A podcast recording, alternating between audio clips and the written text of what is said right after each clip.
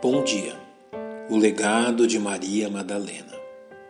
O leitor atento das Sagradas Escrituras se depara com a figura de Maria Madalena, sendo citada em diferentes momentos e circunstâncias durante o ministério de Jesus. Entre as tantas Marias citadas nos relatos do Evangelho, é inevitável que Maria Madalena seja identificada de forma inexata com Maria de Betânia, irmã de Lázaro a quem Jesus ressuscitou dentre os mortos, e com a mulher citada no sétimo capítulo do Evangelho de Lucas, que ungiu os pés de Jesus enquanto este se encontrava na casa de um homem fariseu. Diversas antigas lendas tratam também de seus últimos tempos de vida, questão sobre a qual a Bíblia não nos informa. Observemos, portanto, os acontecimentos que nosso Deus escolheu a fim de registrá-los em Sua palavra a fim de que através deles tenhamos proveito. Os relatos referentes a Maria Madalena se iniciam pela inclusão de seu nome em um grupo de mulheres que apoiavam o ministério de Jesus, onde também somos informados sobre o incidente que deu início à sua devoção ao Mestre, como nos narra Lucas. E aconteceu depois disto que andava de cidade em cidade e de aldeia em aldeia, pregando e anunciando o evangelho do reino de Deus. E os doze iam com ele, e algumas mulheres que haviam sido curadas de espíritos malignos e de enfermidades. Maria, chamada Madalena, da qual saíram sete demônios. Pensemos em quão drástico foi o evento pelo qual Maria Madalena passou a seguir a Jesus. Após ser liberta da possessão demoníaca, que certamente a escravizava e destruía. Tão impactante foi sua libertação que a vemos acompanhando o Mestre e seus doze discípulos de cidade em cidade, sendo citada entre as mulheres que o apoiavam em suas necessidades materiais.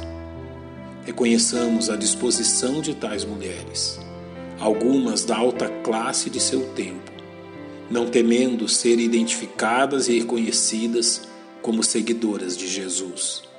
Voltamos a encontrar o nome de Maria Madalena na cena descrita pelo apóstolo João ao pé da cruz, onde Cristo fora crucificado, quando assim nos diz: E junto à cruz de Jesus estava sua mãe e a irmã de sua mãe, Maria, mulher de Clopas, e Maria Madalena.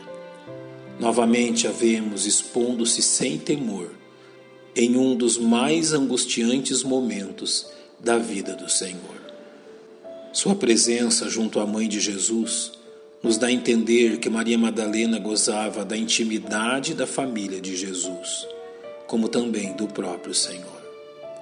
O momento seguinte, onde voltamos a encontrar nossa personagem, é não menos enigmático, como nos narra o apóstolo João. E no primeiro dia da semana, Maria Madalena foi ao sepulcro de madrugada, sendo ainda escuro, e viu a pedra tirada do sepulcro. João narra que Maria Madalena permaneceu chorando junto ao sepulcro, após Pedro e João o terem examinado. Quando então a narrativa de João nos deixa perceber a devoção de Maria por seu Salvador, ao nos relatar a forma pela qual Jesus se deu a conhecer a ela. Disse-lhe Jesus: Mulher, por que choras? Quem buscas? Ela, cuidando que era o jardineiro, disse-lhe: Senhor, se tu o levaste, dize-me onde o puseste, e eu o levarei. Jesus então se revela simplesmente chamando pelo nome.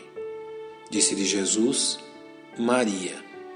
Ela, voltando-se, disse-lhe: Rabone, que quer dizer mestre.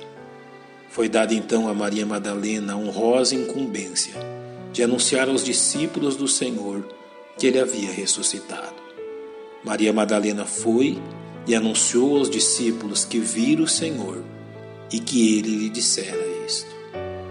O legado de Maria Madalena pertence a todos os abnegados servos que, com um coração repleto de gratidão, servem a seu Senhor de forma fiel e amorosa. Pai, nós te louvamos pelo exemplo que encontramos em tua palavra e te agradecemos em nome de Cristo, nosso Salvador. Amém. Que Deus vos abençoe.